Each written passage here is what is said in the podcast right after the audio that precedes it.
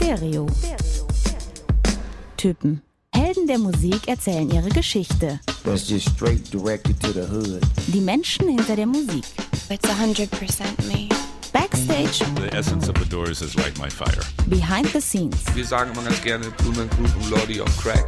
Das sind wir. Es wird persönlich. Put your fucking money where your mouth is, man. Stereo. Typen. Ein Podcast mit Marc Mühlenbrock und Tillmann Kölner. Moin Marc. Tag Tillmann. Hello Hörers und schön, dass ihr dabei seid zu unserem Ciao 2022. Die Heizung ballert im Hintergrund. Unser digitales Lagerfeuer meinst du? Hast du Das- gerade ausgemacht, weil es zu laut ist? Das röhrt zu laut. Äh, das, äh, das, das Lagerfeuer knackst einfach zu laut. Das muss Im jetzt Lager löschen. der Liebe. Das Lagerfeuer La der Liebe. Lagerfeuer der Liebe. Das lodert immer. Kann Das stimmt. Auch ein schöner Songtext. In schon. unseren Herzen auch die äh, beste Musik des Jahres lodert sowas von in dieser Folge für Ja. euch. Den Titel, den du gerade erwähnst, ist ein Song, der noch geschrieben werden muss. Aber es gibt einige Songs, die geschrieben wurden, einige Alben. Großartige Überleitung, Marc. Wahnsinn. Du kommst Äh, ja selber auf die Schulter, das gefällt mir. die wir hier heute, die wir hier für euch heute abfeiern wollen. Traditionell, äh, nicht ganz traditionell, sonst kommt es immer am Weihnachtsmorgen, jetzt einen Tag früher, weil der 23. ja der Freitag ist. Und ähm, Aber wir sitzen gefühlt alle zusammen unterm Bäumchen. So kann man es, glaube ich, ähm, diesen, diesen Mut, den haben wir, glaube ich, irgendwie alle gerade. Genau, und äh, rufen uns schon ein mit einem Eggnog und äh, Dominostein. Und gleich kommen Mama und Papa rein und schmücken den Baum. Bevor wir dazu kommen, möchte ich die Chance nutzen, noch einmal zurückzuschauen auf Feedback. Wir haben ja immer mal wieder Feedback hier und vielleicht in den letzten Folgen haben wir uns nicht immer die Zeit genommen, weil die Folgen eh schon so ausgeufert sind, das zu zitieren. Aber diesmal habe ich was ganz Besonderes bekommen. Das möchte ich dir auch eben zeigen, Tillmann. Einen Brief nämlich. Wirklich? Ja, einen echten Brief. Echten physischen Brief. Genau, kannst Papier. du mal in die Hand nehmen, dir erstmal angucken, dann erzähle ich das euch mal, ich was ja gar nicht drauf mehr, wie sich ist. das anfühlt. Oh.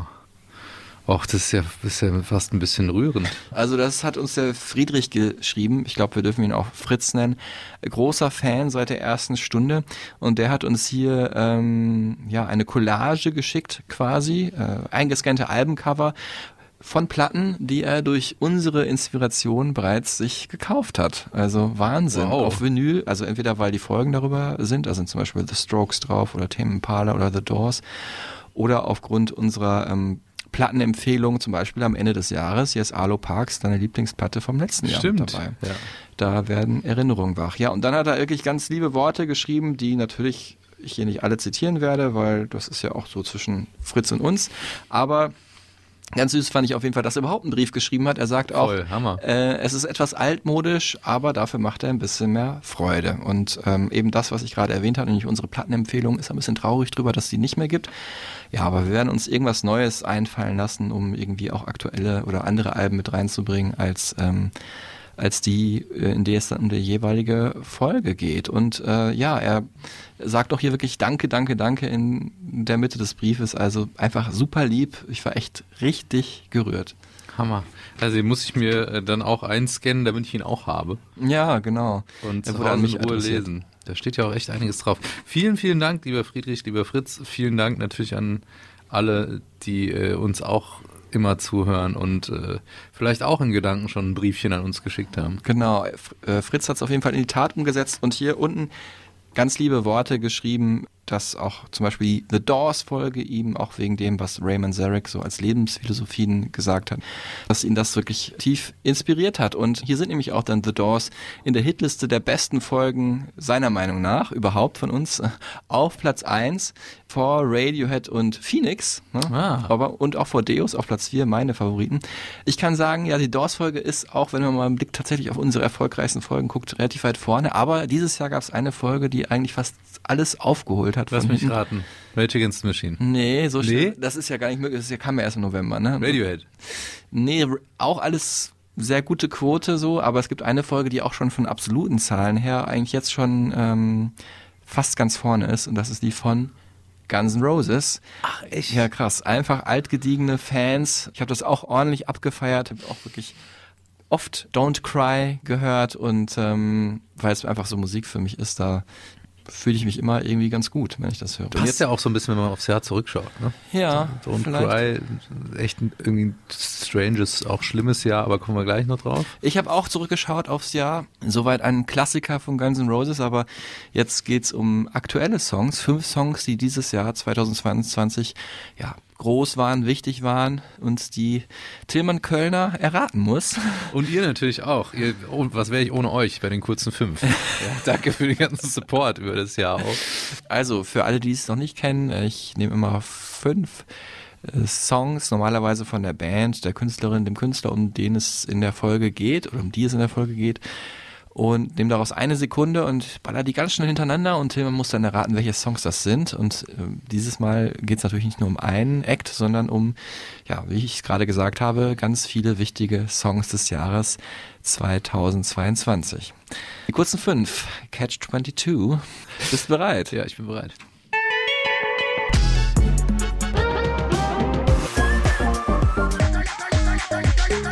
As It Was, Harry Styles. Richtig. Running Up That Hill, Kate Bush. Richtig. Ähm, das letzte war Beyoncé, Break My Soul. Richtig. Dann war noch dabei was Deutsches, Hip-Hop-Piges, Sehnsucht, Mixo McCloud. Nee. Okay, dann Durchgang 2 bitte. Drei von fünf, meine Damen und Herren. Tilman Kölner könnte jetzt zum ersten Mal in seiner ganzen Karriere five out of five schaffen heute. Ich würde es ihm gönnen. Ich würde es mir auch In gönnen. der letzten Folge des Jahres. Okay, du hast Song 1, 3 und 5 erkannt. Nummer 2 und 4 fehlen noch. Ja, ich sag mal nichts.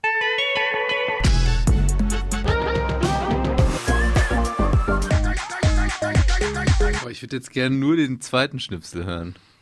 Also, Heatwaves. nee. Kleiner Tipp von mir ist wirklich, du warst mit der ersten Idee, lagst du relativ richtig und ist in diesem Genre auch, glaube ich, der bekannteste Song des Jahres. Im Genre Deutsch Hip-Hop. Wildberry Lillet natürlich. Ja, richtig. Ich will immer was, ich will da das. Genau. Ja, also 4 out of 5 und äh, beim, bei Nummer 4 gibst du mir jetzt noch einen Tipp und dann komme ich auch drauf. Glaube ich nicht. Es gibt keinen guten Tipp dafür, außer die Umschreibung, wo du dann direkt sagen wirst, was es ist. Okay, dann sag doch, dann sag ich direkt, was es ist. Ja, äh, Dann lösen wir jetzt zusammen auf. Genau, also das war nacheinander. Ich fange mal, um die Spannung noch ein bisschen zu steigern, Ja. vorne an, haben wir gehört ähm, Harry Styles mit As It Was, der Song des Jahres, muss man sagen. Die meisten Klicks, glaube ich, weiß ich, schon eine Milliarde inzwischen. Ein fantastischer Song, nicht so weit weg von Aha, wie wir in einer Folge vor kurzem noch dargestellt haben. Ähm, insgesamt gesehen, auch diese ganzen fünf Songs habe ich ja absichtlich so Sinti-Parts rausgesucht, weil ich finde, das war einfach so der Trend, auf den sich die meisten einigen konnten, also sowohl Charthörer als auch so ja, Indie-Fans, ja, vielleicht wie wir. 2000 Sinti 2 hätte man die Folge auch nennen können. Ja, aber das wäre schon sehr nerdig gewesen. Ich weiß nicht, ob das dann jemand angeklickt hätte. Naja, ich finde schon diese so diese melancholischen warmen Synthes so, aber auch nicht so perfekt ausproduziert. Das ist schon so der Trend gewesen oder die Musik gewesen. An zweiter Stelle hatten wir dann Wildberry Lillet von Nina Chuba, ja wahrscheinlich der deutschsprachige oder auch überhaupt in Deutschland einer der Hits des Jahres. An drei hatten wir dann ja, war dann der kleine der Trick war, das zu erkennen, war natürlich Kate Bush mit Running Up That Hill, wo wir wieder bei Synthes der 80er eigentlich sind, die heute imitiert werden. Durch Stranger Things nochmal ganz groß geworden. Genau, und ähm, Staffel 4. ja, also ist natürlich kein Song von diesem Jahr, aber einer der erfolgreichsten und wichtigsten Songs dieses Jahres und auch schön, dass dieser Song nochmal ein zweites Leben ähm, erlebt hat. Ja, und an Stelle 4 haben wir dann gehört vom Kalush Orchestra den Song Stefania, den ESC-Gewinner 2022 aus der Ukraine. Und äh, als letztes dann Break My Soul von Beyoncé haben wir auch in der Beyoncé-Folge gehabt. Die hat einfach komplett die Dance-Musik der letzten Jahrzehnte durchforstet und dadurch ein, daraus ein Album gemacht und insbesondere natürlich erfolgreich war die Single, weil es halt so von den 90er Hausmusiken inspiriert wurde, was ja dieses Jahr einfach ein Riesentrend war. Wir hören jetzt nochmal die mittellangen fünf. Ich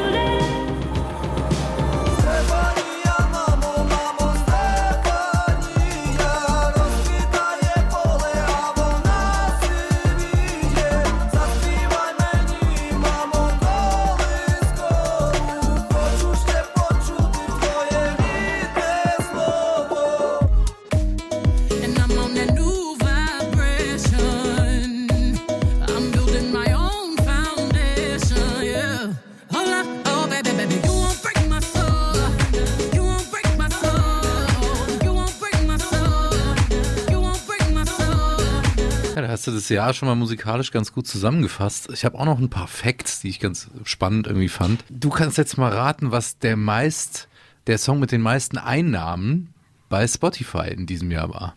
Mit den meisten Einnahmen müsste As It Was sein, oder nicht? Nee. Nee? Immer noch Blinding Lights von The Weeknd. Ah, krass. Also nicht jetzt meist gestreamt, aber natürlich Stand jetzt. Das heißt, der hat ja davor schon Ah, okay. viele Einnahmen erzielt, Ah, aber okay. in Summe in diesem Jahr auch am meisten eingespielt über die Plattform Spotify. Ja, ich meine, Heatwaves auch, ne? Der ist ja auch Heatwaves, schon ein, zwei Jahre alt. Das ist, ist in Deutschland in den Charts, glaube ich, auf Platz zwei gewesen, in den Jahrescharts. Genau, in Also, den Jahrescharts, ähm, über die Eins wollen wir gar nicht reden. Schreckliche Laila ist wirklich, es ist so peinlich. Da kann man sich wirklich dann auch manchmal nur schämen, dass man in diesem Land mit diesem Musikgeschmack lebt, aber das ist ein anderes Thema. Und äh, was ich auch noch ganz spannend fand, meist gestreamt, generell weltweit, was viele auch nicht wissen, Bad Bunny. Als Artist, ja. genau, als Artist und auch das Album ähm, Un Verano Sinti war halt irgendwie so eins der Alben, was weltweit wirklich am meisten gestreamt wurde, weil es halt eben auch super viele äh, spanischsprachige Menschen auf diesem Planeten gibt. Genau, und Bad Bunny ist auch wirklich ein guter, muss man sagen. Äh, Reggaeton, was er viel macht, nicht nur, aber ist schon auch ein Grundpfeiler seiner Musik, ist oder war immer als sehr macho-mäßig verschrien. Er hat äh, diese Regeln gebrochen, sympathisiert mit der LGBTQ-Community, zieht sich selber rosa Sachen an und lässt offen, ob er bisexuell ist. Ähm, also ist wirklich ein ganz interessanter Dude. Und ähm, das laut Metacritic.com, dieser Plattform, die alle Kritiken zusammenfasst, bestbesprochene Album des Jahres weltweit, was glaubst du? Äh, Könntest du drauf kommen? was auch von mir ist. Wir jetzt auch äh, Rolle, eine Rolle spielt bei unseren Top Ten, aber Kendrick Lamar, vielleicht hätte ich getippt. nee, aber eine Frau, Beyoncé? nee, Okay, dann. Spanisch, Ah, Rosalia. Genau. Ja, ja. Passt dann wieder zu dem Bad Bunny-Fakt, dass es einfach viele spanischsprachige Menschen gibt, aber natürlich auch eine ganz interessante Künstlerin. total. Ja, wir haben gerade ähm, noch mal ein bisschen das aufzugreifen, warum ich auch äh, Stefania vom Kalush Orchestra mit aufgenommen habe in diese Top 5, der jetzt vielleicht nicht bei dem einen oder anderen super oft äh, lief. Trotzdem, ich finde ich ein tatsächlich guter Song, der da gewonnen hat, aber es ging natürlich auch äh, vor allem um die Botschaft des Songs und um die Situation, in der er ähm, ja, angetreten ist bei einem Wettbewerb, der Spaß machen soll, nämlich während des Krieges in der Ukraine. Ähm, es gab dieses Jahr ganz viele Protestsongs, gerade was diese Situation anbeging, ne, hat uns natürlich sehr nah tangiert. Eine Sache, die mich persönlich sehr tangiert hat, weil meine Freundin selber halb Perserin ist, ist die Geschichte im Iran.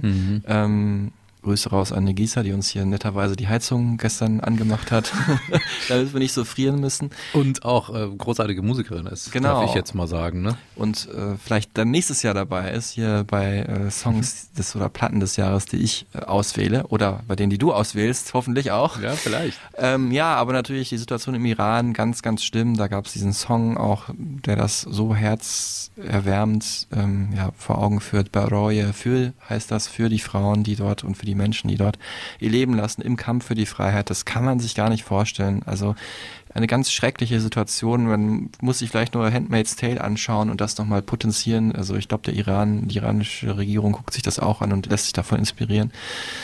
Äh, dann dieser schöne Song von, ähm, wer ist da? Tom Odell? Tom Modell. Ja. Tom Odell, ähm, Another Love, den die Iraner für sich ähm, gekapert haben als Song der Revolution. Auch unfassbar schöne Botschaft. Ja, es war, man glaubt es kaum tatsächlich, obwohl es Corona einigermaßen besiegt scheint, was ja was Gutes ist, trotzdem ein sehr trauriges Jahr.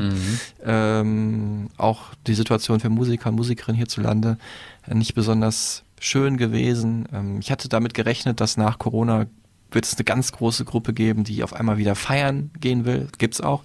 Und eine zweite große Gruppe, die ja, vielleicht noch ein bisschen zu viel Angst hat, entweder vor der Krankheit oder halt noch nicht wieder so an Menschenmengen gewöhnt ist. Auch das habe ich mir vorstellen können, aber ich habe nicht gedacht, dass es eine dritte große Gruppe gibt, nämlich die Menschen, die einfach jetzt lieber zu Hause bleiben wollen, auch gar keinen Vorwurf, sondern die sich einfach schön eingerichtet haben, die Wohlfühlatmosphäre haben und gar nicht mehr das Bedürfnis haben, so viel rauszugehen und ja, das heißt, es gab einige, ja sogar liegen gelassene Tickets. Das ist jetzt nicht unbedingt zum Nachteil der Musiker. Sieht natürlich weniger schön aus, wenn verkaufte Tickets nicht genutzt werden.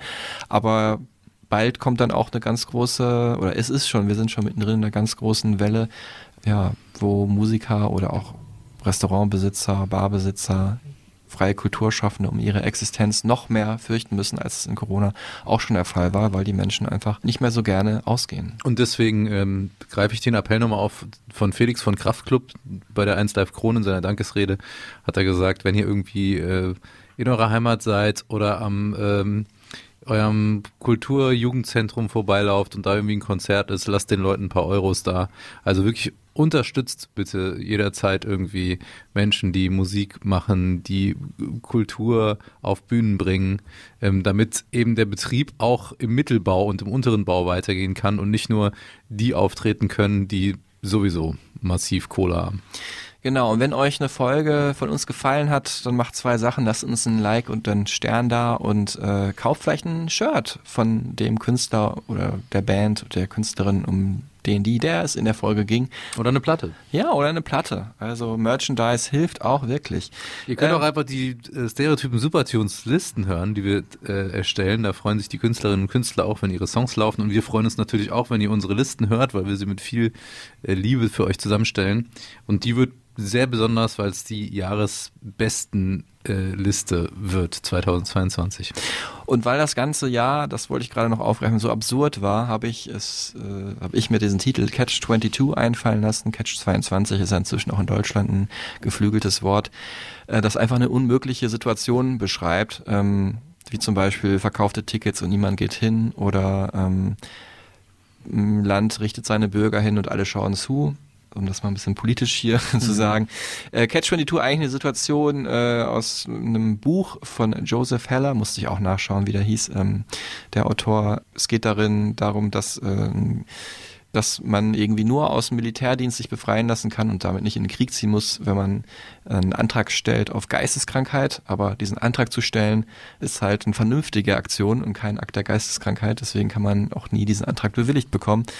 Ja, also eine absurde Situation und so ein bisschen fühlte sich dieses Jahr auch so an. Und damit soll es jetzt aber auch, ja, ich will nicht sagen, es wird trotzdem anrührend und schön, aber nicht mehr so, vielleicht so politisch und traurig, muss man sagen. Ne? Aber eben in einem Jahr, wo viel passiert und äh, viel im Umbruch ist und auch ähm, viel Aufbruchstimmung äh, auf vielen Ebenen ist, entsteht eben auch oft super gute Kunst und Musik.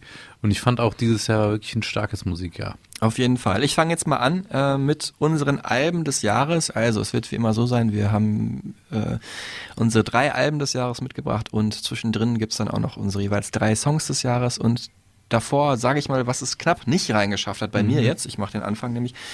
Ähm, also ich habe tatsächlich auf meine Platten des Jahres geguckt und da ist in den Top Ten sind da fast nur amerikanische Indie-Bands, muss ich sagen. Damit das jetzt hier nicht ganz so einseitig wird, habe ich das jetzt nicht die Plätze 1, 2 und 3 genommen, sondern so ein bisschen variiert. Auf Platz 2 wäre nämlich zum Beispiel Spoon gewesen, Lucifer on the Sofa, aber wir haben ja dieses Jahr auch schon eine Spoon-Folge gemacht, wo wir auch über das Album gesprochen haben.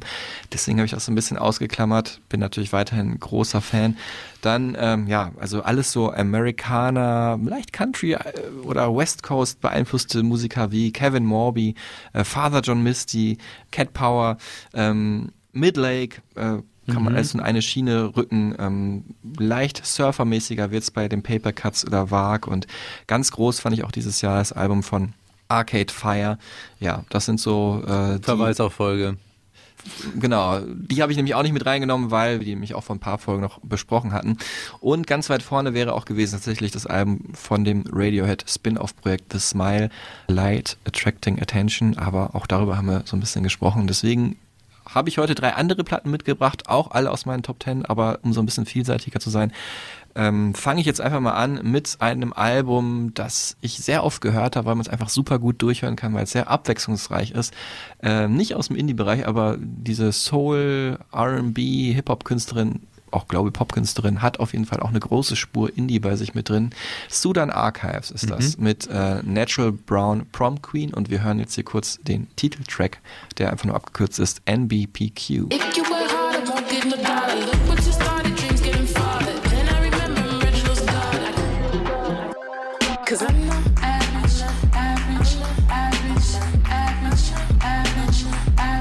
Auch schon mal Thema bei uns bei einer musikalischen Empfehlung, ne?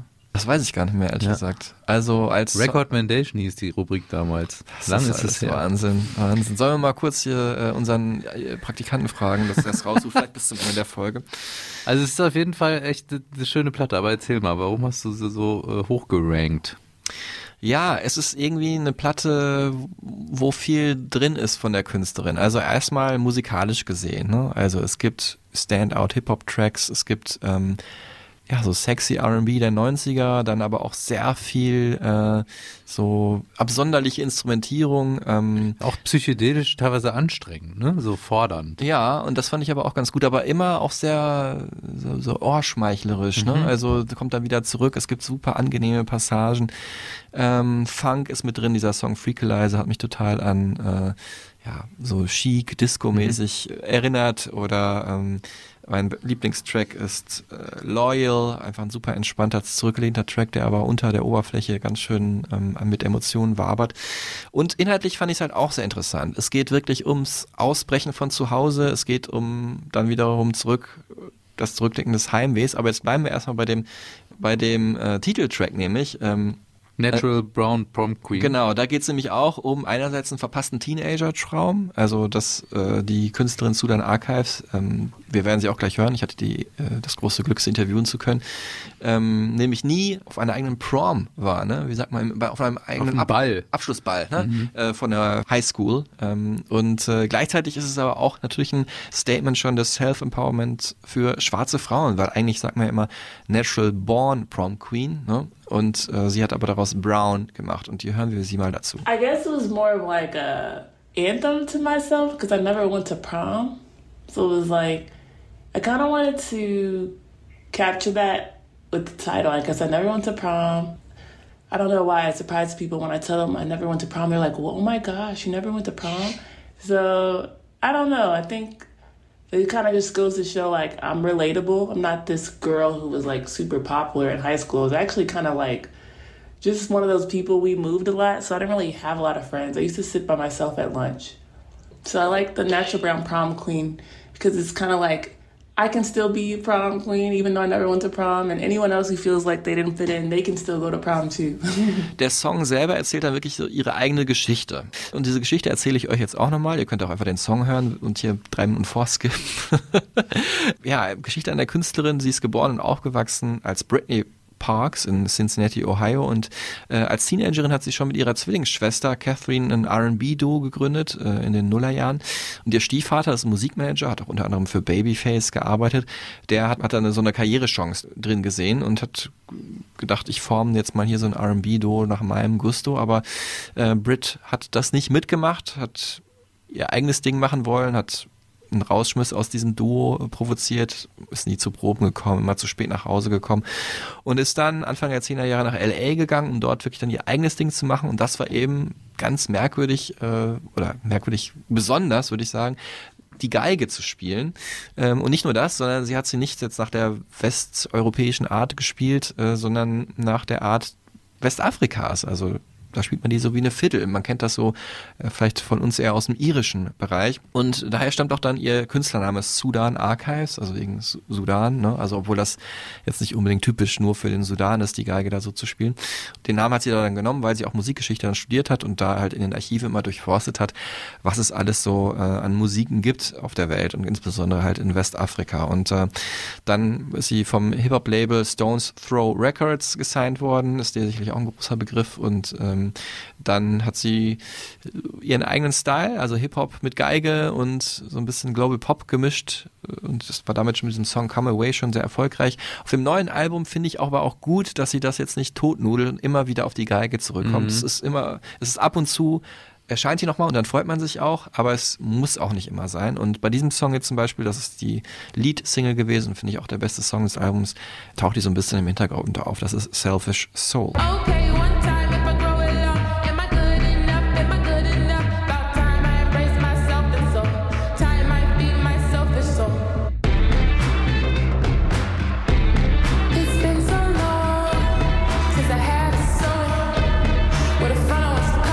Sudan Archives schafft es auf ihren Alben wirklich immer so eine eigene Welt zu erzeugen. Das liebe ich einfach an Musik, wenn das gelingt. Also ich finde aber auch natürlich cool, wenn es einfach eine Ansammlung von sehr geilen Songs ist.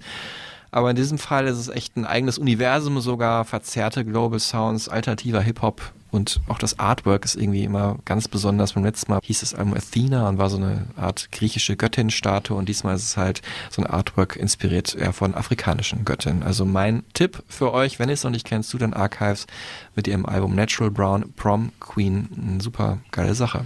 Schön, dass du es reingenommen hast.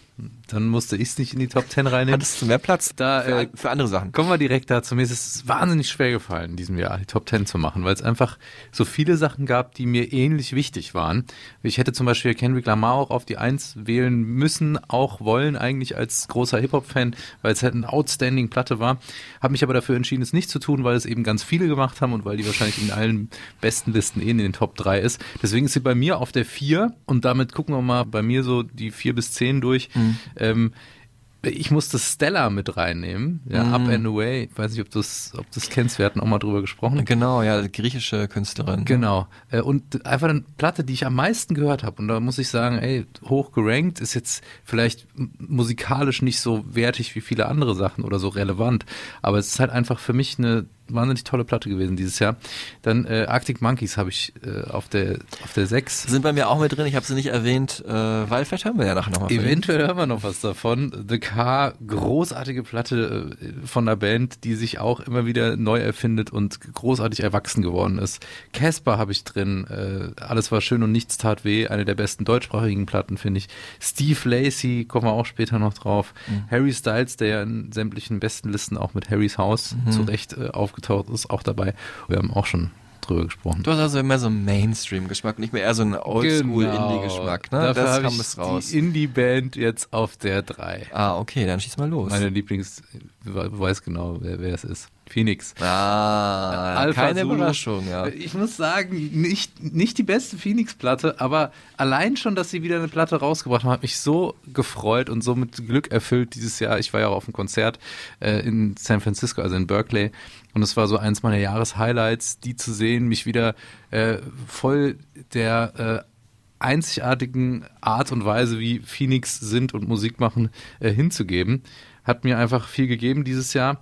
Ähm, und dieses Album ist dann doch mehr, als man vielleicht denkt. Also Alpha Zulu äh, hat jetzt erstmal kein Überkonzept. Ich habe ja auch mit Thomas Maas, äh, mit dem Sänger, länger drüber gesprochen.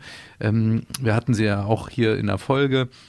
Es ist ein Album, das doch auch sehr geprägt ist von der Pandemie, von der Melancholie. Äh, Phoenix generell äh, sind ja immer so in dem Spannungsfeld. Eigentlich machen sie gute Laune Musik, aber es steckt dann doch immer mehr Tiefgang und eben auch Traurigkeit hinter diesen doch teilweise happy anmutenden Songs. Und so ist es eben auf dem Album, finde ich, vor allem die so eine 80er Jahre, du hast die Synthes schon angesprochen dieses Jahr, Melancholie ist da auch äh, ganz groß inszeniert. The Only One zum Beispiel hat so diese Pet Shop Boys Melancholie. Hören wir mal kurz rein.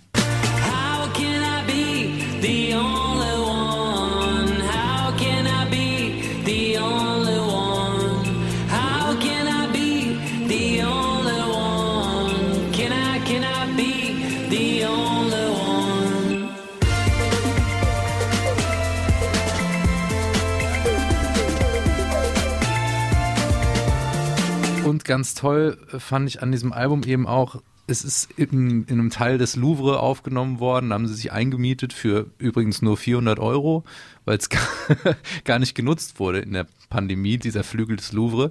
Und das war quasi Lagerraum, da konnten sie sich dann aufbauen und ihr Album aufnehmen.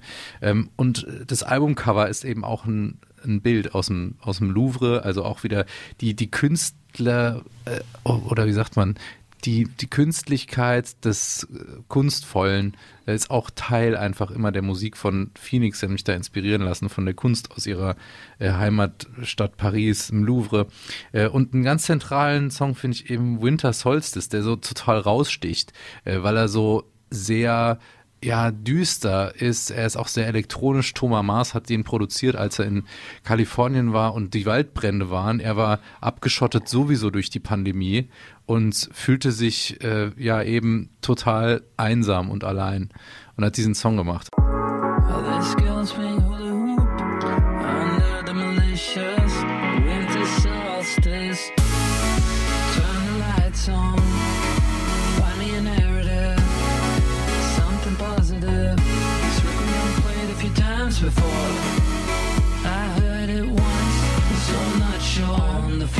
dadurch irgendwie eine sehr nachdenkliche Platte, obwohl man sie auch einfach als gute Laune Album hören kann. Vor allem der Titeltrack Alpha Zulu, der dann dieses Hu, Ha, singen Halleluja, was ja so irgendwie äh, auch zeigt, wie Phoenix spielerisch mit Sprache umgehen äh, und die äh, Stimme ein Instrument wird und dadurch Popmusik einfach ja eine Dimension hat, die es sonst bei wenigen Bands gibt. finde ich.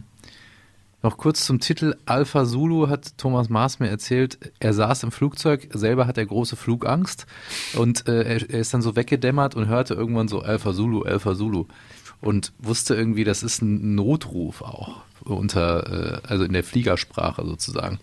Und äh, ist dann aufgeschreckt und dachte, es gab auch so ein bisschen Turbulenzen, jetzt ist irgendwie alles vorbei und hatte so eine, ja, so, so einen Angstmoment. Ähm, und fand dann aber heraus, das Flugzeug hieß einfach so. Und die haben sich so unterhalten über die, über die äh, Sprechanlage, äh, der Pilot und die Crew. Und ähm, dann meinte er, das fand er irgendwie so catchy, das hat so gut in diese Zeit gepasst, in der man auch so verunsichert ist von so vielen Dingen. Und Alpha Zulu so als Metapher für eine bedrohliche Situation, in der wir irgendwie alle ständig uns befinden. Genau, ja, die Buchstaben A und Z halt im NATO-Alphabet. Genau. Das nochmal kurz zu erklären, ja. Und ja, interessant. Es, ist, es zieht sich dann doch irgendwie durch die heutige Folge, merke ich gerade. Und durch die Alben natürlich auch, die wir besprechen.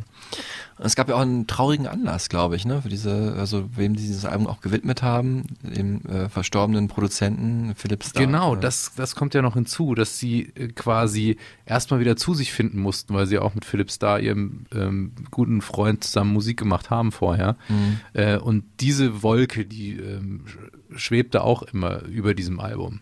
Also ich muss sagen, theoretisch habe ich mich auf die Platte gefreut, auch als ich dann gehört habe, dass es eben nicht wieder so eine ja, sommerliche Platte wie äh, Ti Amo werden sollte, das mir auch sehr gut gefallen hat, trotzdem das Album. Äh, ich dachte, okay, erstmal so dunklere Synthes, mh, aber irgendwie habe ich dann doch festgestellt, die Zeit zwischen Phoenix und mir, das war wirklich super schön, aber es ist einfach vorbei. Also ich, ich habe die wirklich leid, geliebt früher, ich, aber das ist einfach manchmal so. Und Bleibt mehr Platz für mich. Phoenix. Genau, ich gönn's euch. Ähm, ist ja eh auch immer wichtiger gewesen für dich, als sie für mich je waren, aber merkt man manchmal, dass man einfach dann Bands immer noch sehr gut findet und sympathisch sind es ja eh, was für geile Typen. Aber es ist irgendwie so ein bisschen vorbei. Ähm, los geht's für mich. Das ist jetzt, nein, ist keine gute Überleitung. Aber äh, es ging auf jeden Fall noch mehr los für mich äh, in diesem Jahr mit meiner Platte auf Platz zwei. Ähm, heute äh, hier auf Platz zwei äh, von The Black Angels. Psychedelic Band aus Austin, Texas. Ich habe sie schon seit Jahren verfolgt und man kann wirklich sagen, so grundsätzlich wurden sie mit jedem Album besser. Es gibt sie schon seit über zehn Jahren. So Ab- wie wir, wir werden auch mit jeder Folge besser. ja, uns gibt's auch schon seit über zehn Jahren. Und wo, sage ich mal, dieser Drone-Sound, der psychedelische Sound früher dominierender war und man sich einfach gefreut hat bei jedes, jedes Wiedererkennungsmerkmal so an Licks und Melodien. Da sind heute wirklich diese, diese wunderbaren Anker, also diese Pop-Elemente etwas deutlicher äh, zu erkennen. Es ist einfach ein bisschen mehr in Richtung ähm, ja, Indie-Pop vielleicht gegangen, äh, wenngleich der Band auch immer noch eine ganz, ganz krasse Atmosphäre sich bewahrt hat. Und das hört man für mich in einem der Songs des Jahres äh, am wunderschönsten raus. Ähm, super psychedelisch, der heißt The River.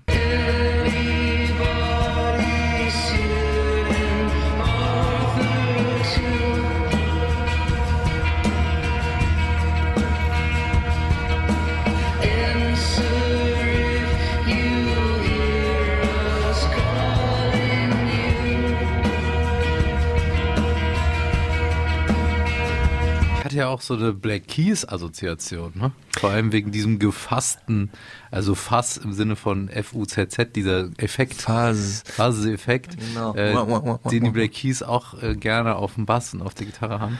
Die Black Keys sind ein bisschen mehr blues-rockig und hier ist auf jeden Fall mehr psychedelic-rockig. Ähm, ich finde aber generell, dass irgendwie alle Bands, die irgendwas mit Black oder White im Namen haben, irgendwie so eine Gemeinsamkeit haben.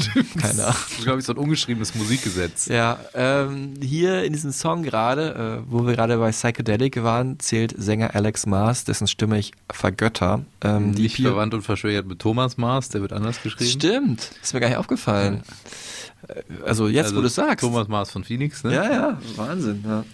Aber ja, M-A-R-S wie der Planet und Genau. er hier M-A-A-S, also wie der holländische Fluss.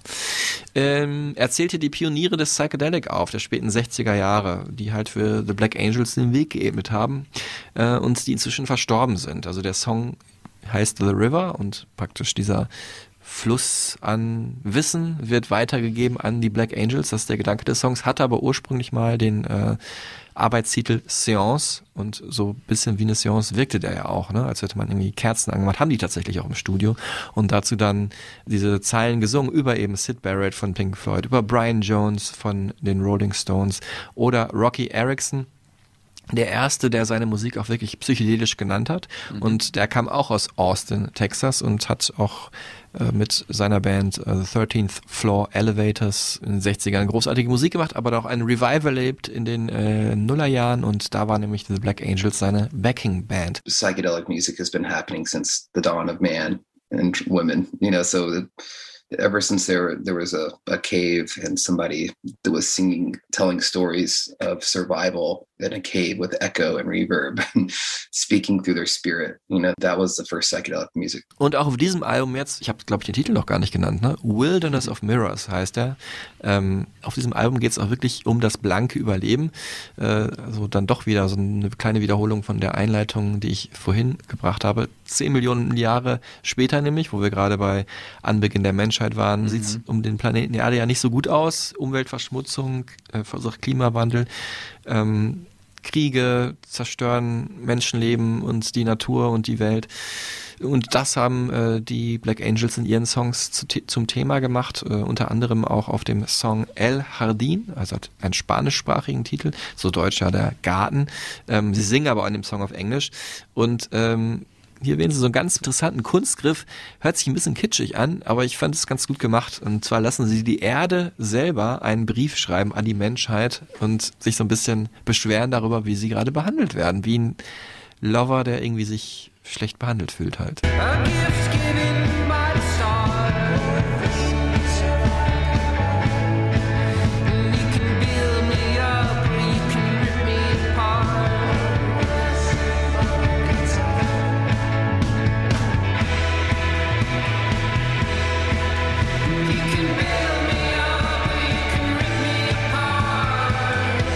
Abgefahren auch. Geile Idee. Ja. Übrigens für die Obernerds, vielleicht schneide ich es auch raus, aber für die Obernerds, der Song ist äh, von der Melodie her eins zu eins gleich wie der Wilco-Song Handshake Drugs. ähm, vielleicht auch ein kleiner Teaser für Folgen im kommenden Jahr. Ja, Wilco, äh, ist auch wichtig, dass die mal erwähnt werden. Genau, großartige Band. Ich bin ein Riesenfan. Jetzt aber nicht Wilco, sondern Wilderness of Mirrors. Der Titel erklärt nämlich auch laut Band, wieso so wenig unternommen wird gegen diese Entwicklung, obwohl ja allen bewusst ist, dass es gerade nicht so geil ist auf der Erde. Nämlich, es ist eine, eine Wildnis an Spiegeln, die uns gegenübersteht. Ähm, so was wie die potenzierte Version eines verwirrenden Spiegelkabinetts im Jahrmarkt. Ähm, man weiß gar nicht mehr, wer ist auf welcher Seite, wer macht was wofür, was sind die Motive, Internet, Social Media, alle spiegeln auch nur sich selbst viel besser, als sie vielleicht eigentlich gerade sind, zeigen die perfekte Version von sich oder was auch immer perfekt Und blenden sich damit ja, auch. und blenden sich selber.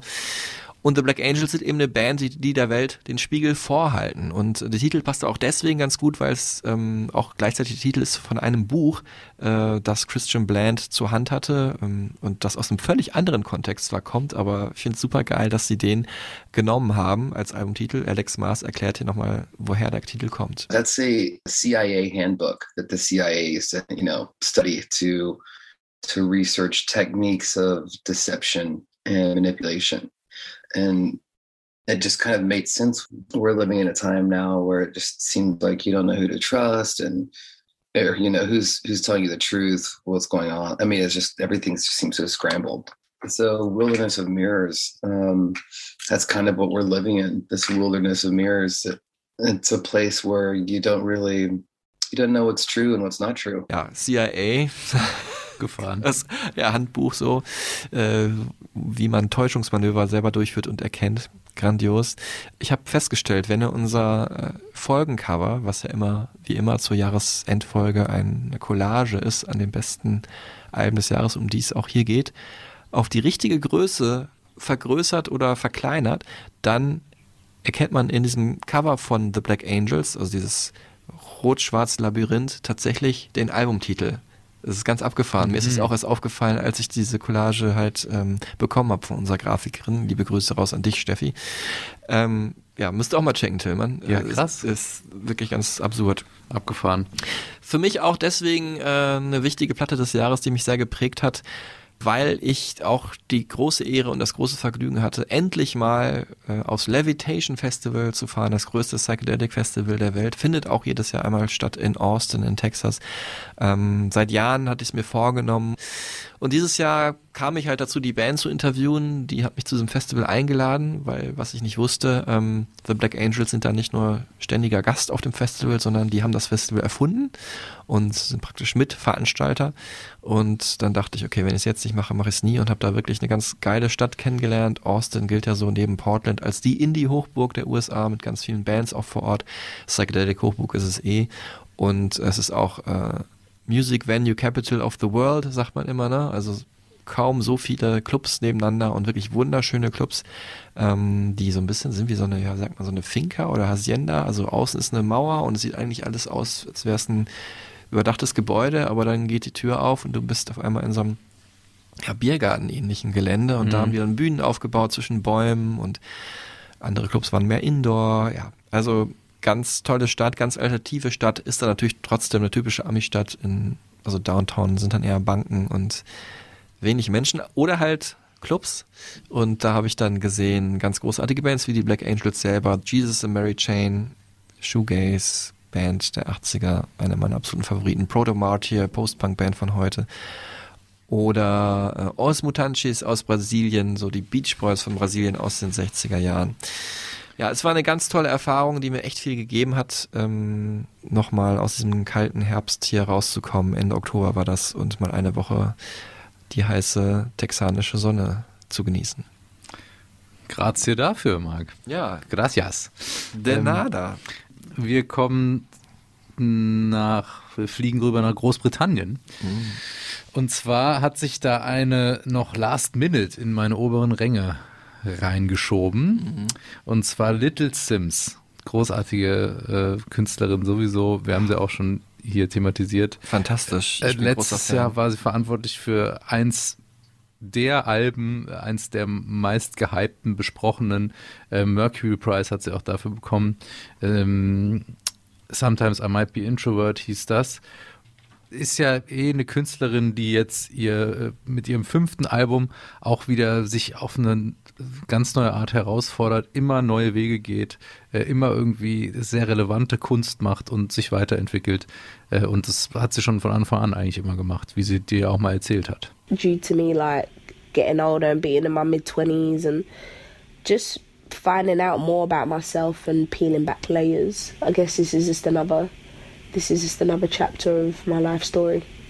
Like I I think there's elements of happiness and sometimes uh it's it's exciting not like knowing the uncertainty and like not having everything kind of figured out and like um, the mystery of it all. Like sometimes there's an excitement in that, but at the same time, I think it was more like a confusing place to be in. Und jetzt hat sie ein Album rausgebracht, mit dem sie mich auch nochmal auf äh, den letzten Metern des Jahres umgehauen hat, muss man einfach sagen. Und zwar ganz spontan, also wirklich, glaube ich, ein paar Tage vor angekündigt und dann direkt gedroppt. Also am 12. Dezember kam es noch. Genau, ihr fünftes Album, erstmal auf der musikalischen Ebene, hat es mich äh, total direkt äh, so warm umarmt, weil Inflow es wieder produziert hat, Mhm. der ja auch vermeintlich hinter dem Projekt Salt steckt, was ich ganz großartig finde, ist aber nicht so wirklich kommuniziert, weil die immer so ein riesen Geheimnis um sich machen. Die ja auch mal am 1. November einfach mal so fünf Alben rausgebracht haben Genau. auf einmal. Großartig. Und die es jetzt auch nicht mehr gibt. Die musste man sich kurz downloaden und jetzt sind sie nicht mehr verfügbar. Einfach abgefahrene Band. Ähm, Weißt du, Ja. wo es die noch gibt? In der Stereotypen Schatztruhe. ah ja, stimmt. Aber die lassen wir zu heute. Das wird so. Ähm, Inflow hat dieses Album super lebendig, ich sag's mal als, äh, als Wortspiel. Lebendig. Äh, lebendig und bandmäßig äh, arrangiert und produziert. Es atmet, es ist luftig, es ist organisch, es klingt wirklich wie echt gespielte Instrumente, die Hip-Hop, Soul und RB wirklich mit jedem Instrumentenschlag, mit jedem Akkord atmen. Bombastische Orchester, aber alles schön entschlackt, fokussiert und lässig. Also das letzte Album fand ich teilweise dann so ein bisschen überladen. Das wollte sehr viel. Es war auch sehr fordernd.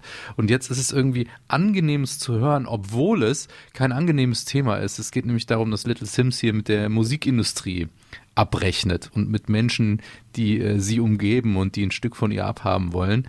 Ähm, der Titel ähm, No Thank You ist ja schon so ein bisschen, nein, danke, macht mal euer Ding irgendwie ohne mich. Oder, Ähm, oder aber auch so, es gibt kein Dankeschön von mir.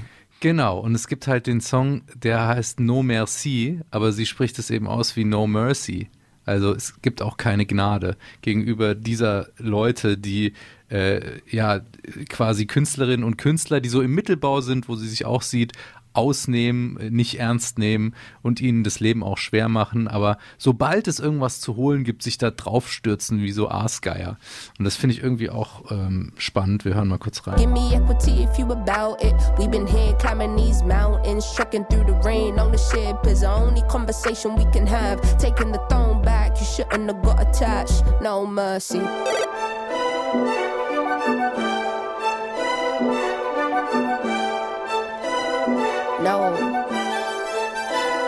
Sie hat ja auch ihren, ihren Manager äh, gefeuert oder sich von ihm verabschiedet. Ihre US-Tour wurde abgesagt, weil sie auch ganz transparent gemacht hat, dass es eben, wir haben es schon angesprochen, viel zu teuer für sie gewesen wäre. Mhm. Äh, und macht diese ganzen Themen auf dem Album eben transparent. Es ist auch nicht auf einem großen Label erschienen, sondern auf Inflows Label. Und damit zeigt sie auch, eine Künstlerin wie sie kann ohne große Labels viel erreichen und viel Aufmerksamkeit bekommen, aber eben durch Qualität.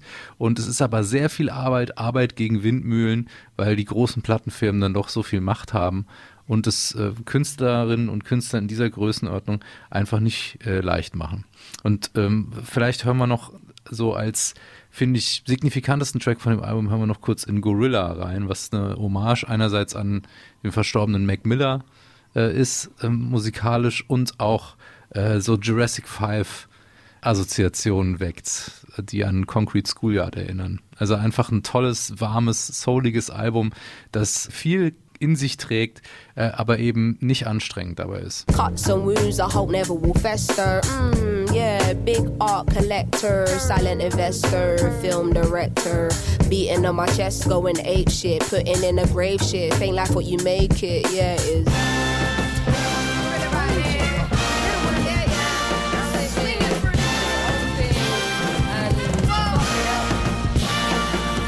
So, es ging vorhin schon um Songs, jetzt geht's wieder um Songs. Es ging auch gerade um Songs mit Gorilla von äh, Little Sims. Aus London jetzt wohin?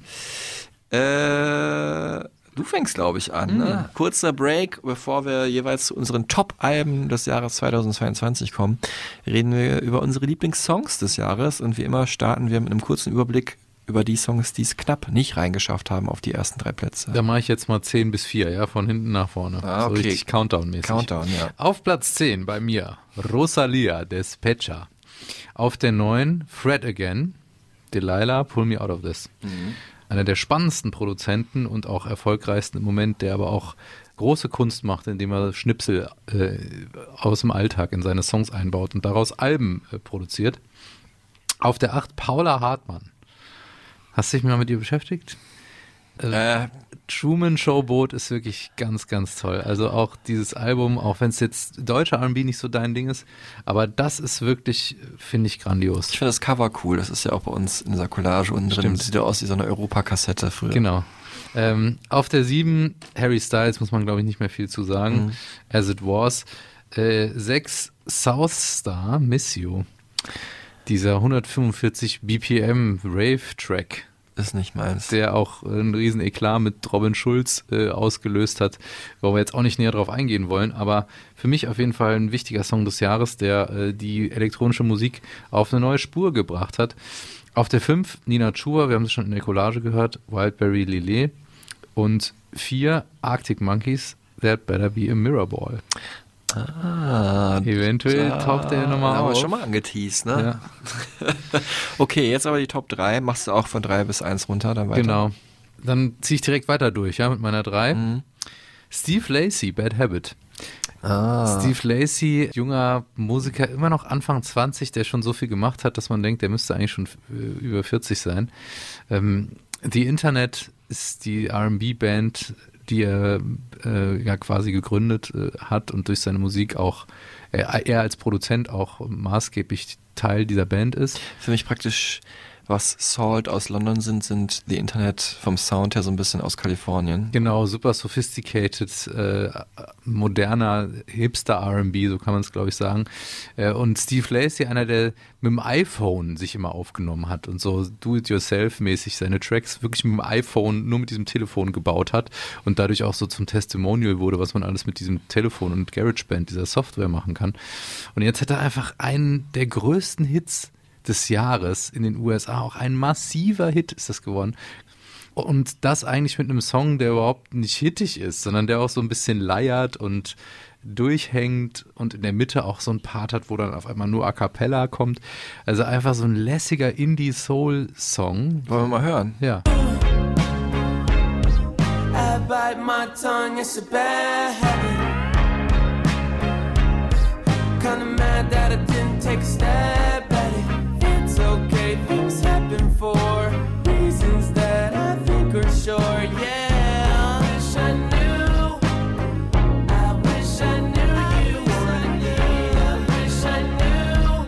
I wish I knew you wanted me. So fast schon so Slacker-mäßig irgendwie, ne? Bad Habit, ja. Ich mag den Song auch, aber ich habe mich echt gefragt, warum ist das so ein Top-Hit? Ich weiß es nicht. Ja, es hat durchaus auch, glaube ich, mit TikTok zu tun. Okay. Dass Leute dann durch Bad Habit den Song irgendwie mit in ihre ähm, Videos eingebaut haben. Mhm. Und sowas verselbstständigt sich auch. Das ist dann so eine Welle, die losrollt. Weil der Song so heißt, meinst du? Ja, weil der Song so heißt. Und d- der wird dann so viel gestreamt und geklickt, weil die Leute den irgendwie cool finden und dann hören ihn immer mehr Leute. So. Ja. Und das für mich halt so ein bisschen der, ja, ähm, Underdog, der es irgendwie ganz nach oben geschafft hat in diesem Jahr und selber also auch nicht fassen kann, der auch bei Instagram immer postet, was ist da eigentlich los? Ich bin Nummer eins in den amerikanischen Billboard-Charts.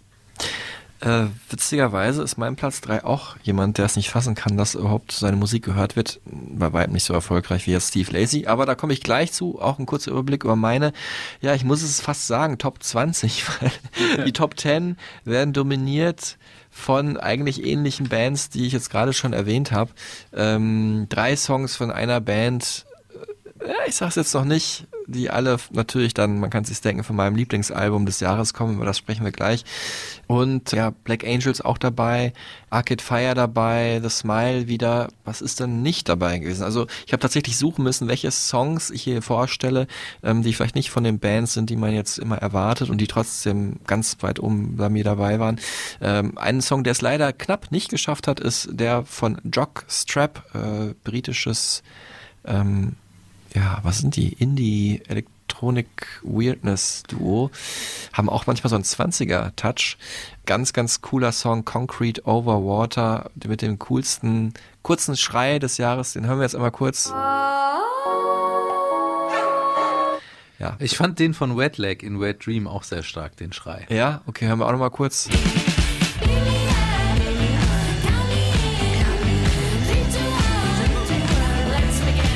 Das waren die Top 2 der Schreie des Jahres. Äh, neuer Song von Deus finde ich auch recht gut. Must have been new. Metronomy, I lost my mind. Mhm. Ähm, da verliere ich wirklich, wo wir wieder bei diesem psychedelischen Trip sind, mein Mind. Wie heißt es denn auf Deutsch? Mein Verstand. Ja, genau. Verstand. Man will immer Gehirn sagen. Und ich fand auch Kendrick, ähm, das Album, boah, ich weiß nicht genau, ist natürlich ein ganz groß gehyptes Es war schon sperrig und nicht so einfach zu hören. Ich finde es auch manchmal echt krass unmusikalisch und ich mag unmusikalische Dinge. Ähm, aber dieser Song hier, Mirror, äh, ja, auch der hat es ganz knapp nicht reingeschafft. Auf Platz 5 nach Jockstrap noch. Der letzte Song des Albums war wirklich der beste Groove 2022. Dann fand ich die Comeback-Single von den Nullerjahre Indie-Helden Yeah Yeah Yeah ist richtig cool. Spitting off the Edge of the World, was für ein dramatisches Thema. Ähm, und ähm, ja, beim Levitation Festival habe ich ja vorhin schon erzählt, wo ich war, äh, wo ich über die Black Angels hingekommen bin in Austin, Texas. Da habe ich auch eine richtig coole Band entdeckt. Hoover 3 heißen die und deren Song Sea hat auf jeden Fall meinen Herbst äh, versüßt. Und äh, dann ganz kurz vor Toreschluss äh, habe ich wirklich noch einen ganz geilen Track entdeckt vom LCD Sound System. Eine auch meine Lieblingsband aller Zeiten. Super geile Indie-Elektro-Combo aus äh, Brooklyn in New York um James Murphy. Und die haben den Soundtrack-Song gemacht. New Body Rumba heißt der Track. Und das Lied ist auch wirklich super geil eingebettet in äh, den Film Weißes Rauschen, White Noise. Wahnsinnsfilm. Man könnte auch mal über die Filme des Jahres hier sprechen. Äh, einer meiner Lieblingsfilme auf jeden Fall, die dieses Jahr rausgekommen sind. Eine Romanverfilmung von dem Satiriker oder ja, Postmodernisten Don DeLillo mit Adam Driver. Ganz weirde und unterhaltsame 80er Jahre Endzeitgeschichte und dieser Song passte echt krass gut rein in diese bunten 80er Jahre Visuals. Äh, jetzt kommen wir zu meinen Top 3. Ja, also generell muss ich sagen, ich habe hier gleich zufälligerweise total den 60s Vibe an Start in jedem Song. Hört- Kindheit halt. Äh, So gemein, so gemein. Da habe ich mir so geholfen vorhin bei. Und so hören wir jetzt Surfermusik aus Kalifornien. Erinnert an Beach Boys, die Association, an Venice Beach oder Laurel Canyon oder auch an Brian Jonestown Massacre aus den 90ern, ist aber von einer Band, die ich bis dahin überhaupt nicht kannte. Sie heißt Ghost Woman und der Song heißt Along oder wie der Sänger Evan Uschenko singt Along.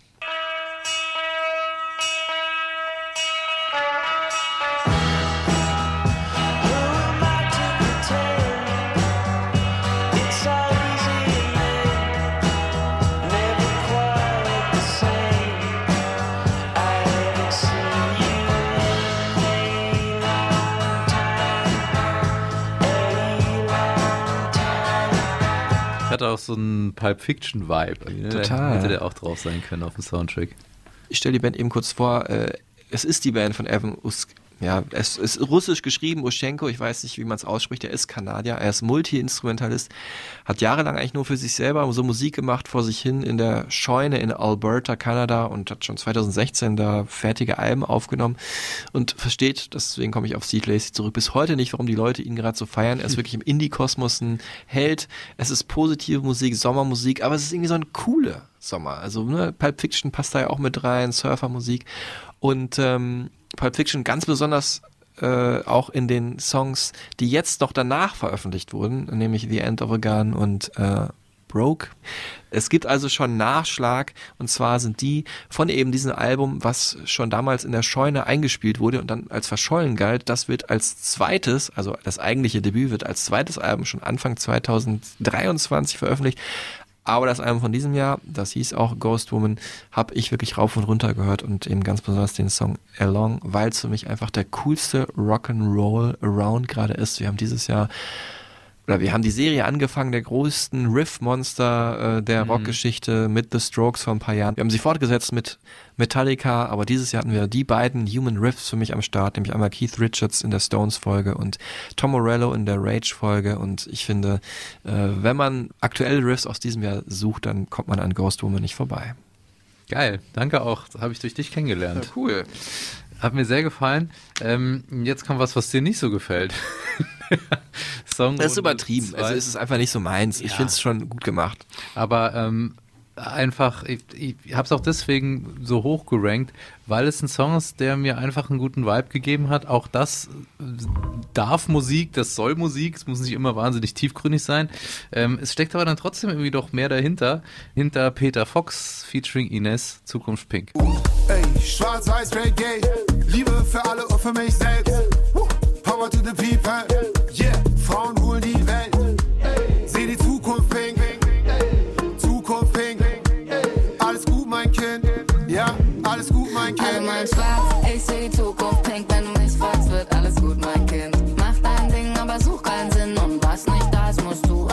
Peter Fox ja mit Stadtaffe eins der deutschsprachigen ähm, Sprechgesangalben überhaupt gemacht. Rap ist es ja nicht wirklich, sondern Peter Fox kommt mit Seed aus dem Dancehall.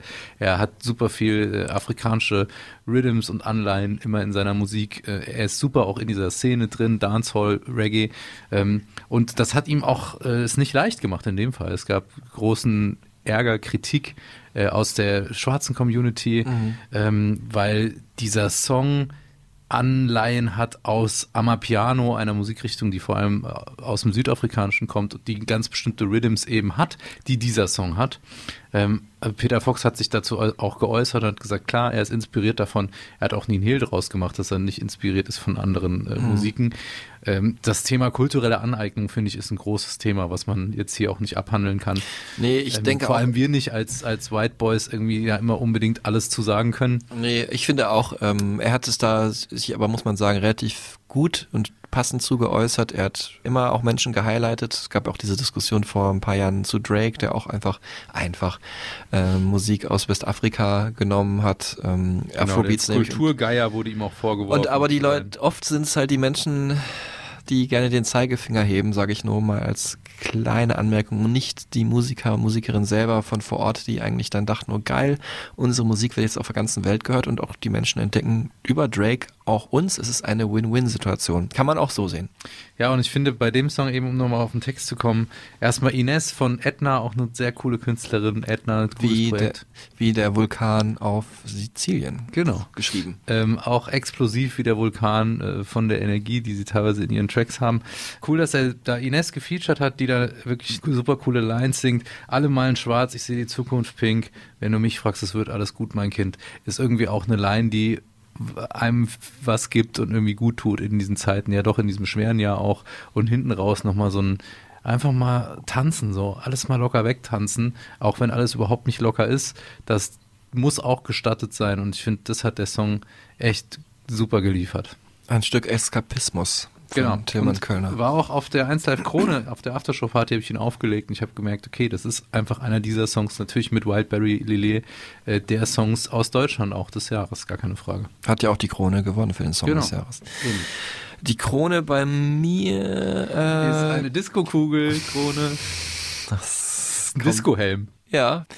Ähm, jetzt kommen wir, ich habe gerade gesagt, ich habe alles 60 Songs. Es ist schon 60er Jahre, aber ganz andere 60er Jahre als gerade, vielleicht auch eher so Anfang 70er noch.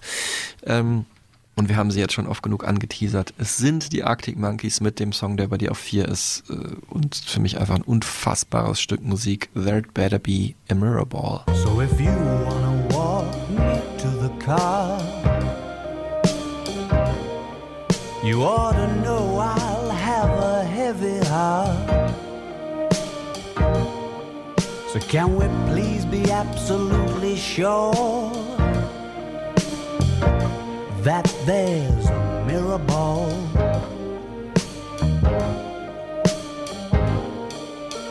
Ja, ja, ich höre die Leute meckern. Die Arctic Monkeys sind nicht so wie früher. ist nicht mehr so, wie es mal war. Die zackigen Gitarren fehlen. Ja, und ich muss sagen, in ihren guten Songs waren die wirklich dann auch fantastisch. Oder diese super warmen, schönen Gitarren-Soli. Leave Before the Lights Come Out, Wahnsinn. Aber so insgesamt haben mir tatsächlich Alex Turner, Sänger von Arctic Monkeys, die Nebenprojekte, also die Last Shadow Puppets, immer besser gefallen als die Band selber. Und das heißt was, weil die Band hat mir auch mal gut gefallen. Vor allem wegen des 60er Jahre Retro-Sounds, Marc. Genau. Und ähm, ja, das letzte Album von Arctic Monkeys ging schon so ein bisschen in die Richtung, oder eigentlich sehr stark in die Richtung Tranquility Base, Hotel und Casino, war bei mir dann doch ein bisschen zu entspannt. Und auf dieser Platte jetzt, der neuen, The Car, wir haben sie vorhin schon erwähnt, gibt's halt sehr viele dramatische Momente. Ne? Es gibt auch Bossa Nova, es gibt Easy Listening, Lounge Music, Burt Bacharach, Lee Hazelwood und so weiter. Aber schon am Anfang hier bei diesem, glaube ich, ersten Song auf dem Album merkt man, da ist jetzt nicht alles super äh, und so, sag ich mal, ohrschmeichlerisch, Wort habe ich vorhin schon mal benutzt, wie man das in so 70er Jahre Easy Listening Musik erwartet. Wenn es da direkt diesen Bruch gibt, ne? nach diesem wunderschönen Intro. Dieses Dip. Ja. Dip. Was übrigens auch von Kendrick Lamar sein könnte. Ja, Das es hat mich so. auch an Benny and the Jets von Elton John erinnert. Ja, Äh, oder Frank Ocean hat es gecovert in ähm, Super Rich Kids. Genau. Ja, aber natürlich nicht so warm und positiv gespielt, sondern okay, hier ist irgendwas passiert. Das kannst du auch als Untermalung für äh, Odyssee im Weltraum nehmen von Stanley Kubrick. So Soundtrack-mäßig. Ja, Wahnsinn. Dramatische Streicher gibt's auch wie bei James Bond, um so ein bisschen hier cineastisch zu bleiben. Ähm, es gibt die Jazz-Drums von Buddy Rich, Afrobeat, wirklich leichtfüßig wird getrommelt, wie äh, Afrobeat-Drummer-Legende Tony Allen. Mhm.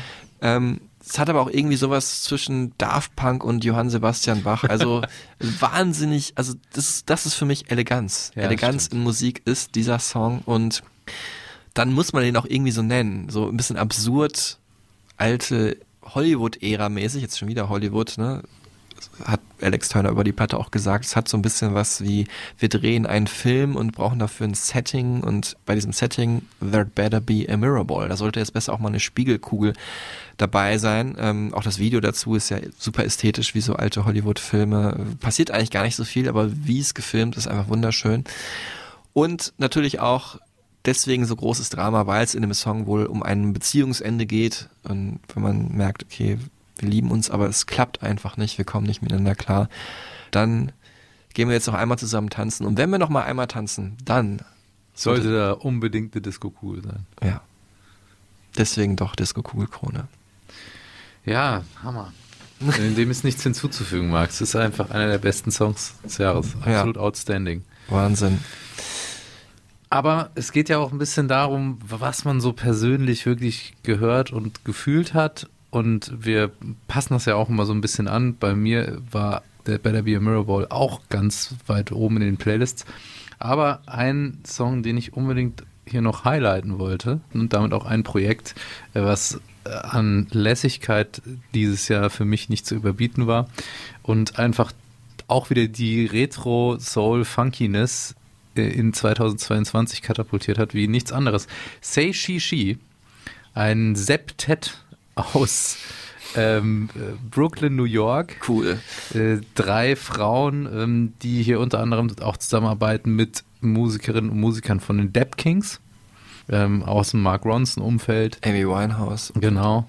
Ähm, ehemalige Mitglieder von den Dap Kings haben hier auch ähm, teilweise mitgespielt, vor allem auch auf dem großartigen Album dazu. Aber jetzt geht es um den Song Forget Me Not, ist auch ein Zitat wieder, also erstmal der, der Bandname Say She She ist eine Hommage an Chic, Nile Rodgers, die größte Funkband der 70er Jahre. Ähm, Say She She She, weißt du? Freak Out. Genau. Mhm. Ähm, Le Freak, der Song. Ähm, danach haben sie sich benannt und der Titel ist eben auch eine Hommage an einen äh, Disco- Soul-Song von Patrice Russian. Wir haben schon über sie gesprochen auch. Ähm, Forget Me Nots, der ja dann in Man in Black wieder äh, aufgetaucht ist als Sample. Mhm. Ja, und der britische Guardian äh, schreibt hierzu Boundary Busting Discodelic Soul. Okay. Und ich will ganz drop. nicht besser sagen, genau. Ähm, äh, man denkt wirklich irgendwie, Donna Summer ist wieder da und ähm, spielt irgendwie mit den Meters zusammen so ein Disco-Jam, aber das Ganze eben in einer 2022er Produktion, die dann doch irgendwie fetter ist als diese alten Sachen. Und auch diese, diese Gesänge, wie diese Frauen zusammen singen, das hat so was Betörendes, wie so die Sirenen, die die Seemänner vom Kurs abbringen wollen, wenn man sie hier direkt am Anfang in diesem Track hört.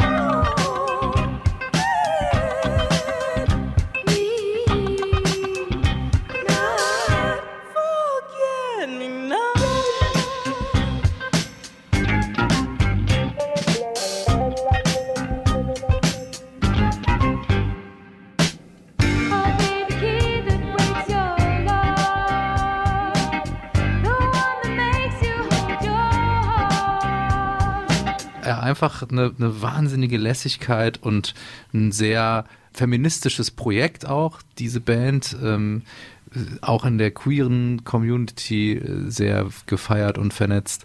Also einfach eine sehr zeitgemäße Sache auch für 2022 und einer meiner meistgehörten Songs. Ich muss sagen, das ist für mich auch ein sehr geiler Song gewesen.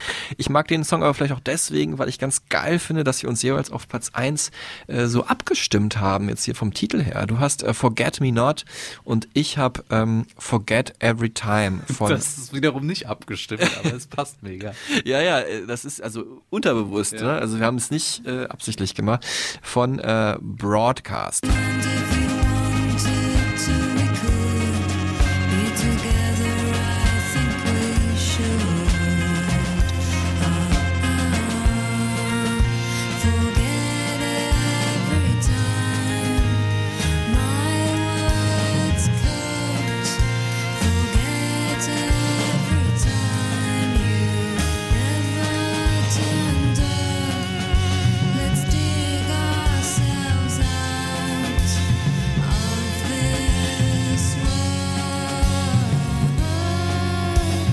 Haben wir ihn gehört und der Song äh, ist nicht nur auf alt gemacht, nämlich wieder auf so 60s, hat Aus so einen deiner 60s Kindheit Touch, wieder. sondern ist tatsächlich auch aus meiner Kindheit, nein, nicht Kindheit, ja, Jugend würde ich sagen. Er ist nämlich tatsächlich 26 Jahre schon alt, dieser Song, ähm, wurde aber erst dieses Jahr veröffentlicht und deswegen habe ich ihn hier mit reingenommen, weil es auch ein ganz besonderer Song ist. Ist auch ein Stereotypen Schatztruhen-Song eigentlich. Ja, genau. Es ist nämlich ein äh, verschollener äh, Song äh, aus äh, einer ähm, Radiosession. Äh, Maida Vale Sessions hieß das Mhm. Album, äh, das ähm, Broadcast dieses Jahr rausgebracht haben auf Vinyl zusammen mit zwei anderen äh, ja, weitestgehend Instrumentalalben, die sie sonst vorher nur auf Tour verkauft haben. Und zwar haben sie diese Radiosession abgehalten am äh, 14. März 1996. Wer erinnert sich nicht? Äh, ich weiß gar nicht, was damals irgendwie Britpop hat noch getobt und ähm, Grunge war gerade am Abebben, also so lange ist das schon her, ähm, in einer Radiosession von John Peel, als der noch gelebt hat. Und vor allem muss man sagen, als die Sängerin dieser wirklich fantastischen Band Broadcast noch gelebt hat, Trish Keenan, viel zu jung verstorben, auch schon vor zwölf Jahren, Anfang 40 wurde sie nur leider an der ja, sogenannten Schweinegrippe verstorben, also wo man immer dachte, das trifft irgendwie niemand, hat dann doch Menschen irgendwie getroffen, die einem, also mir sehr viel bedeutet haben. Ich bin wahnsinnig großer Fan von Broadcast. Äh, Band aus Birmingham war ein Trio, ähm, zwei Typen, die mit ihr zusammen für die Produktion zuständig waren und sie hat gesungen. Ja, es ist ein, und dieses Wort habe ich hier super aufgebracht, ich bringe es auch heute noch einmal, retrofuturistischer Sound. Also, Ein Lieblingswort. ja, kann man sagen. Es ist vorne dabei auf jeden Fall. So wie man sich in den 60s die Zukunft vorgestellt hat, also es pluckert und wabert, aber alles sehr organisch mit analogen Synthesizern, die natürlich dann erst so in den 70er und 80ern kamen eigentlich. Aber es ist eben auch so 60er Jahre Popsong, auch wegen dieser wunderbar lieblichen Stimme von Trish Keenan. Forget Every Time, ja, auch durch diese Geschichte, dass das immer so ein Fan-Favorite war, der immer durchs Internet kursiert ist, nie veröffentlicht wurde. Dann dieses Sinti-Thema, wenn der Refrain anfängt. Es ist für mich einfach, ähm, und natürlich auch, muss man traurigerweise sagen, dadurch, dass die Sängerin verstorben ist, es ist die Punkt, pure Punkt Melancholie. Ausrufezeichen. Hammer. Und jetzt, äh, wo wir gerade dabei sind. Wo wir gerade bei Melancholie sind. Marks Album des Jahres. Ja, man wünscht sich, man wünscht sich jetzt als kurzen Cliffhanger tatsächlich hier irgendwie eine Werbepause oder irgendwie sowas, was so ein bisschen. Wenn ihr uns sponsern wollt, das wäre jetzt die Gelegenheit dazu. Ja, weil das ist einfach so äh, für mich tatsächlich jetzt äh, relativ deep hier von einem Ding direkt zum nächsten zu kommen, aber es ist einfach so, wenn man mit Platz eins der Songs des Jahres aufhört und mit Platz eins äh, der Alben des Jahres hier weitermacht. Ähm, und das ist eben auch eine Band, die, glaube ich, in der Playlist, zum Beispiel unseren Supertunes, ganz gut vor oder hinter Broadcast passen würde. Ähm, gleich drei Songs von diesem Album äh, sind bei mir in den Top 10 der Songs des Jahres. Den besten, den hören wir noch mal ganz am Ende, kleiner Teaser. Ähm, und den zweiten und drittbesten Song hören wir jetzt. Und das hier ist einer davon. Das ist Pink Funeral von dem Album von meiner Lieblingsband der letzten Jahre. Nicht aller Zeiten, das wäre Radiohead, aber meine Lieblingsband der letzten Jahre. Beach House, Once Twice Melody heißt die Platte.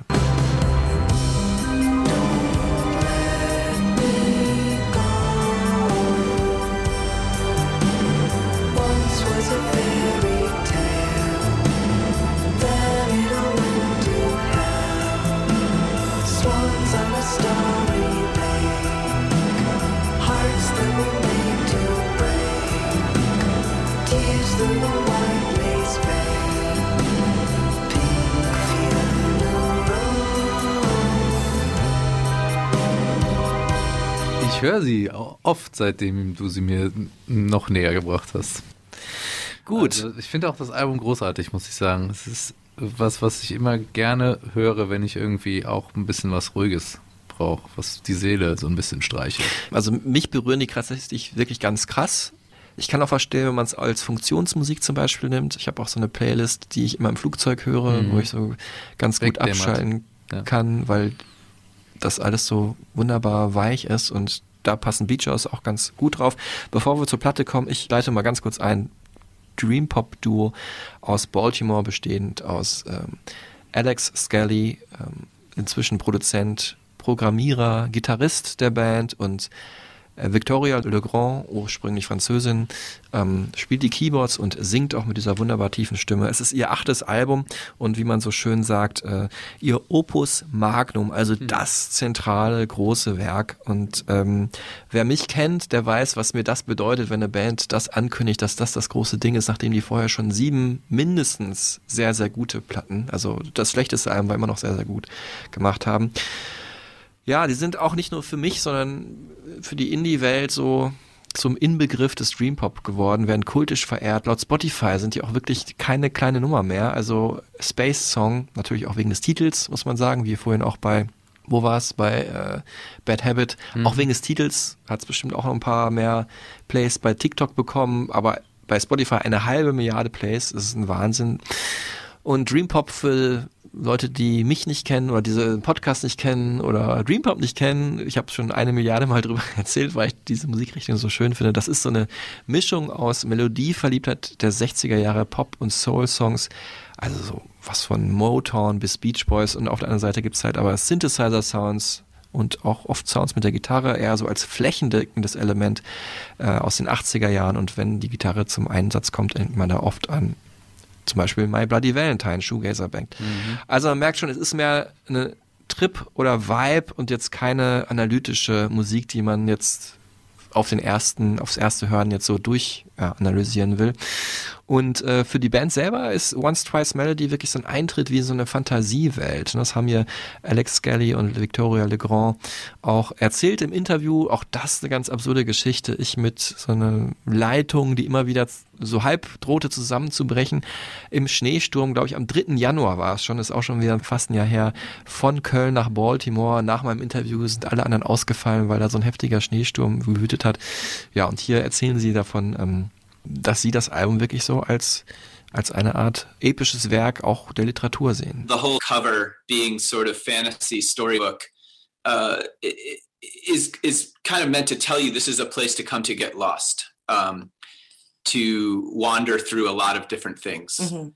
Um, it's a big open playland. Yeah. It's a place to get lost. It's a place to be delighted. It's a place to be in love. It's a place to, you know, run in the dark in the forest. I mean, there's so much you can do inside of this record. Released haben Beach House das Album in vier einzelnen Kapiteln, ähm, was auch wieder gut zu dieser Idee des Buches passt. Also tatsächlich äh, vier EPs ab Ende 2021, November, Dezember, Januar, Februar, dann äh, veröffentlicht. Am Ende war das Album dann komplett und es gibt es auch wirklich als riesen weiß-goldenen Kasten mit Artwork, mit Postern, habe ich mir natürlich auch besorgt. Ja, äh, als Vinyl. So wie halt so Fantasy-Nerds Herr der Ringe-Bände dann in der Extra-Ausführung sich nochmal gönnen. Genau, das hat Alex Skelly wahrscheinlich auch da ein bisschen damit gemeint und auch die Optik äh, hat was von Herr der Ringe, halt das Cover. Aber so musikalisch ist es für mich tatsächlich eher so Dune-mäßig, auch wieder retrofuturistischer, viel Synthesizer. Insgesamt ist die Platte ein bisschen glatter als das, was sie äh, vorher äh, produziert haben. Inzwischen produziert Alex Kelly auch komplett alleine und ich muss sagen, glatter, da bin ich immer ein bisschen nervös, so. Ich musste mich auch ein bisschen eingrooven, aber dann war es wirklich eine ganz fantastische Sache für mich. Also ich fand wirklich, ähm, das Ergebnis ist schwebend leicht, wie Zuckerwatte, wo man sich halt auch gerne drin verliert und gar nicht mehr weiß, wo oben und unten ist. Nur nachdem ich so die erste Hürde überwunden hatte, dieses etwas glatteren Sounds, ja, habe ich das echt lieben gelernt. Das ist eines meiner Lieblingsalben inzwischen aller Zeiten. 18 Songs sind drauf. Das muss man auch erstmal verstehen und begreifen. Das hier ist der letzte Modern Love Stories.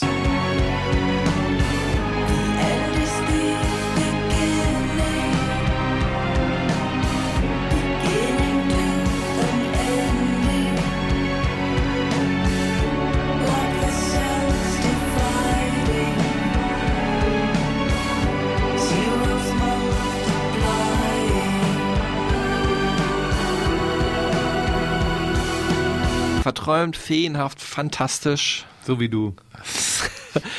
es geht in der Musik um Sonnenuntergänge und Seeanemonen und beide kann man auch, finde ich, gut als Videoclip nehmen zu Songs darauf.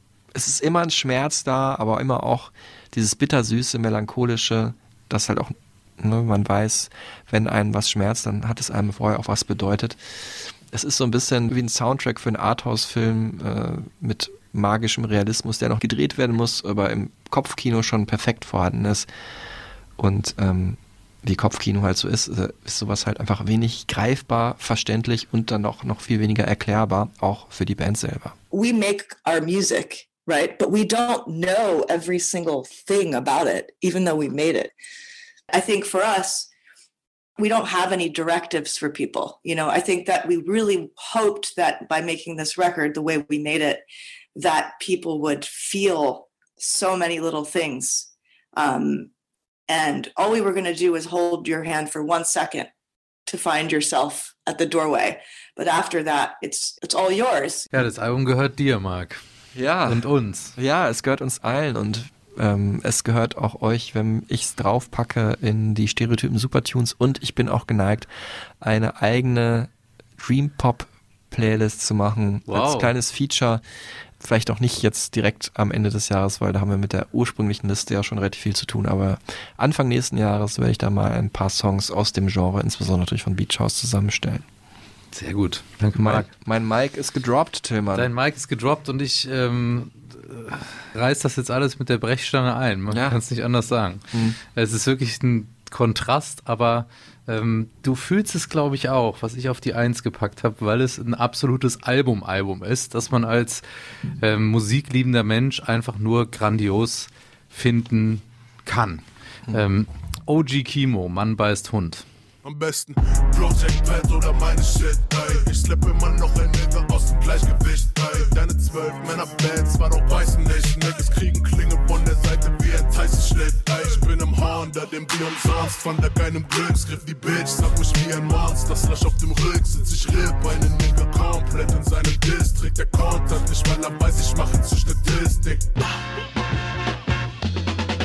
Wir haben jetzt gerade schon Civic gehört. Ähm, Das Album ist wirklich ein absolutes Album-Album, was von vorne bis hinten eine Geschichte erzählt, beziehungsweise ja abstrakt schon mehrere Geschichten miteinander verwebt und gleichzeitig die Lebensgeschichte von OG Kimo ist, der als Rapper ähm, seine Kindheit Jugend reflektiert, seine Sozialisation, allerdings nicht autobiografisch, sondern mit ähm, Figuren, die angelehnt sind an die Realität, aber auch mit fantastischen Elementen angereichert wurden. Ne? Mhm. Also based on, wie sagt man im Film, based on a true story sozusagen. Ja, genau. Ähm, und äh, das Album ist dann damit sozusagen auch der Gegenentwurf zum Single-Streaming-Wahnsinn, der den Deutschrap dominiert. Also zweiminütige Single-Tracks, die rausgeballert werden am Fließband und das Genre nach oben pushen, was äh, dazu führt, dass Deutschrap das erfolgreichste Genre weit äh, vorne in Deutschland ist, dass äh, Künstlerinnen und Künstler ähm, wie zum Beispiel Raf Camora oder so immer ganz vorne sind, weil sie einfach super viele Tracks rausballern und super viele Plays generieren. Luciano ist, glaube ich, der erfolgreichste deutsche Künstler dieses Jahr gewesen. Genau. Spotify. Und was OG Kimo hier macht, ist aber, er erzählt erstmal auf super geilen, warmen, oldschooligen, äh, Sample-basierten, liebevoll gebauten Beats von Funkvater Frank, seinem Haus- und Hofproduzenten, ähm, diese Geschichte von den drei Characters aus der Hochhaussiedlung in Mainz, wo er eben groß geworden ist. Es fängt an mit einem Autodiebstahl, äh, nachdem Malik, einer der ähm, Jungs, äh, kurz vorgestellt wurde. Äh, Malik, Yasha und äh, er selbst eben ähm, sind die Charaktere, die ähm, sich durch dieses Album ziehen und diese Geschichten zusammen erleben.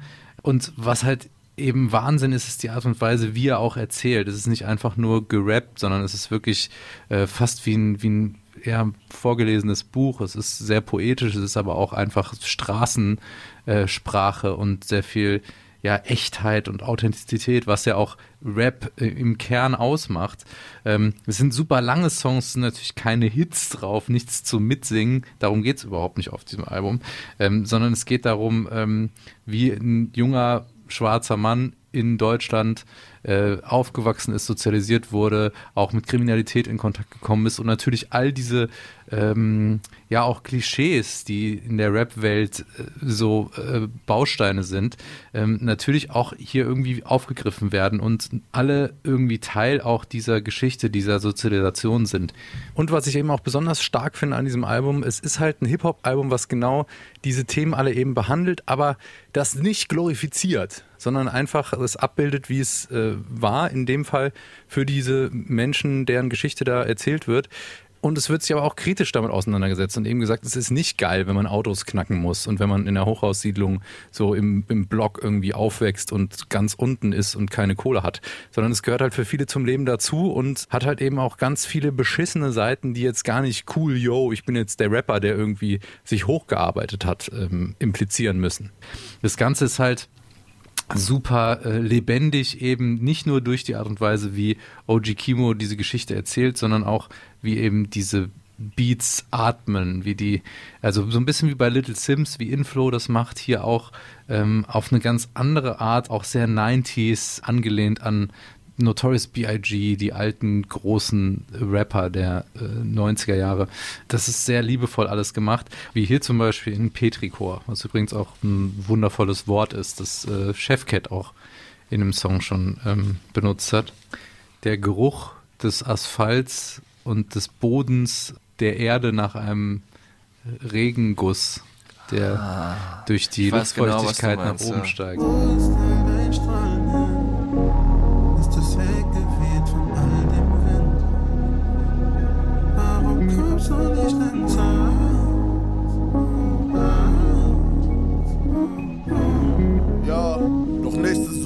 Je zuvor. Ich schwitze und küsse die Kegelform.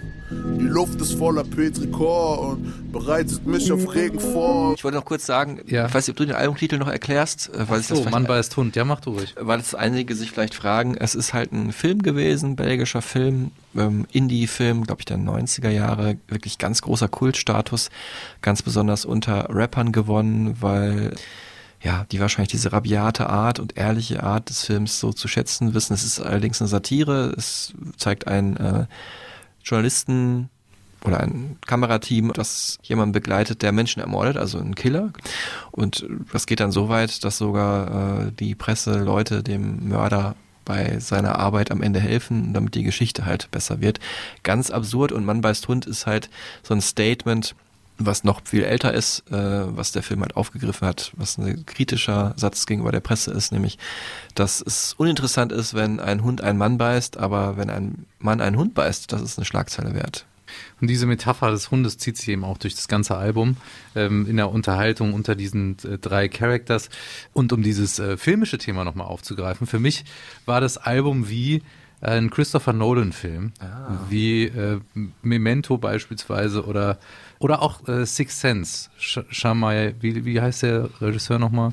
Shyamalan. Shyamalan. Mhm. Ähm, das waren beides Filme, die habe ich geguckt und wollte den Film danach direkt nochmal gucken. Habe ich auch tatsächlich bei Six Sense und Memento gemacht. Und genauso ging es mir bei dem Album auch. Ich habe es gehört und man muss es eigentlich nochmal hören und nochmal hören und vor allem mit Kopfhörern auf, einfach in Ruhe hören, sich drauf einlassen. Das ist das, was ein Album kann, was keine andere Kunstform so hat. Und das macht er hier genial, wie niemand sonst in diesem Jahr.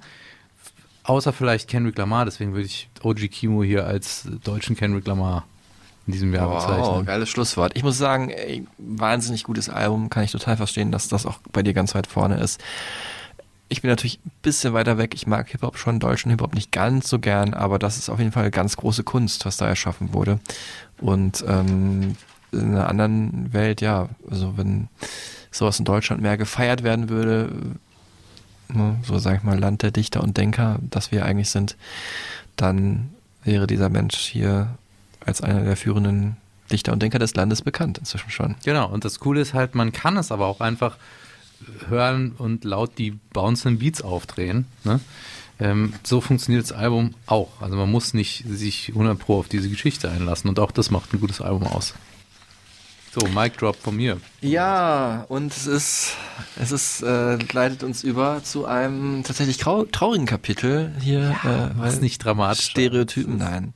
Ähm, es ist ein lachendes, ein weinendes Auge, wie man immer sagt. Tillmann Kölner nimmt sich eine kleine Elternzeit, kann man es vielleicht sagen. So kann man sagen. Eine Mehr kurze Zeit Auszeit. Für die Family, genau. Und für andere Projekte. Ja, und was man ja auch sagen muss, wir machen das ja hier immer noch äh, unentgeltlich. Also ist ja ein sehr ähm, zeitintensives Hobby, vor allem für Marc, der immer noch viel mehr ähm, Vorbereitungszeit äh, und Leidenschaft und Liebe da investieren muss als ich, weil er ja auch immer die O-Töne noch hat und so weiter. Und die Skripte macht, weil das ist ja auch jetzt nicht alles hier freie Schnauze, was wir hier erzählen, sondern auch mit ein bisschen Konzept, auch wenn man es nicht immer merkt. So oder so ist es einfach was, was wir sehr gerne machen, aber man auch natürlich gucken muss, wie man sich die Energien so einteilt, die Ressourcen, die man so zur, zur Verfügung hat. Und das trifft übrigens auf ganz viele Podcasterinnen und Podcaster zu. Das ist für viele einfach ein ja, sehr zeitintensives Hobby ist, was eben nicht bezahlt wird. Und da geht es dann gar nicht darum, wie oft man das eigentlich machen will, weil einem oft einfach die Zeit dafür fehlt, wenn man damit kein Geld verdient.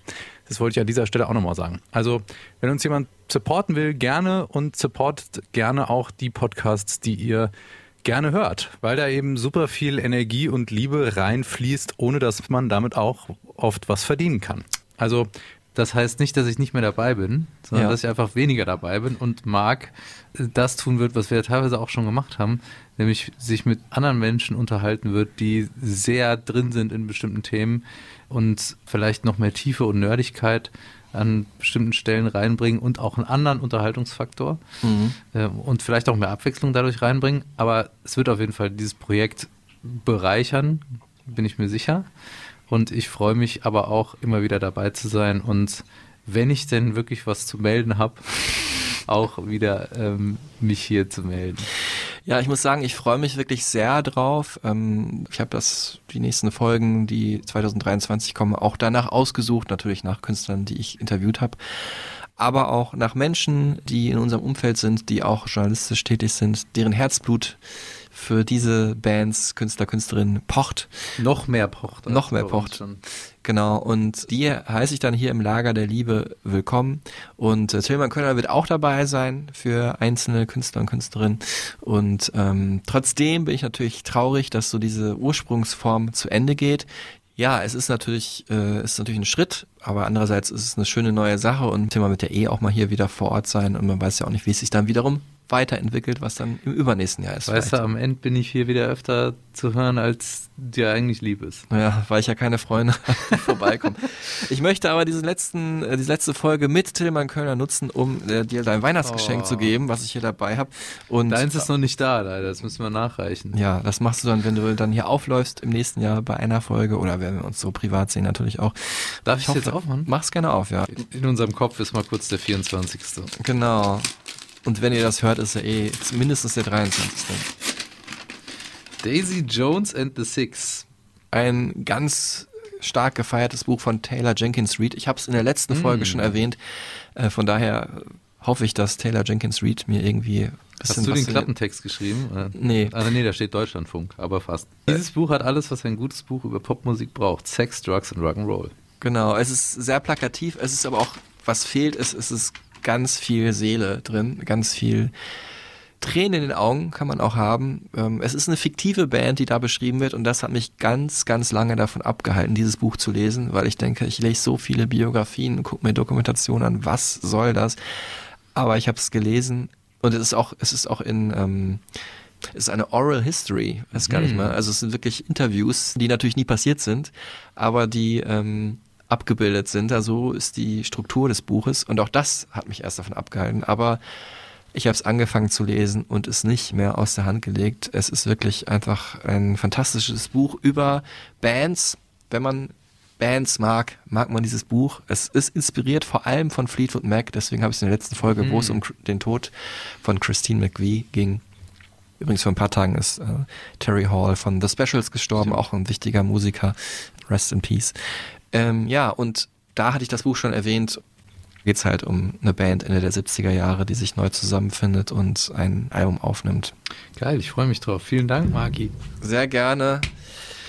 Ja, danke ist das Stichwort. Danke an euch. Danke an euch Für ein weiteres Jahr Stereotypen. Das richten wir an euch, weil ohne euch lohnt sich das ja alles nicht, muss man ganz ehrlich sagen. Können wir das Lager der Liebe auch abmelden. Würde keinen Sinn machen, wenn uns niemand hören würde. Deswegen vielen Dank fürs Wordspreaden, liken, teilen, Brieftauben schicken, Briefe schicken. Und ähm, ja, das war's für dieses Jahr. Und hier ähm, hören wir auch nochmal meinen Lieblingssong des Jahres. Den Mhm. habe ich noch reingeschmuggelt. Das Outro des Songs ist es auch nur, weil das für mich der beste Moment des Musikjahres ist, äh, wenn Beach House hier bei Over and Over in den C-Part wechseln.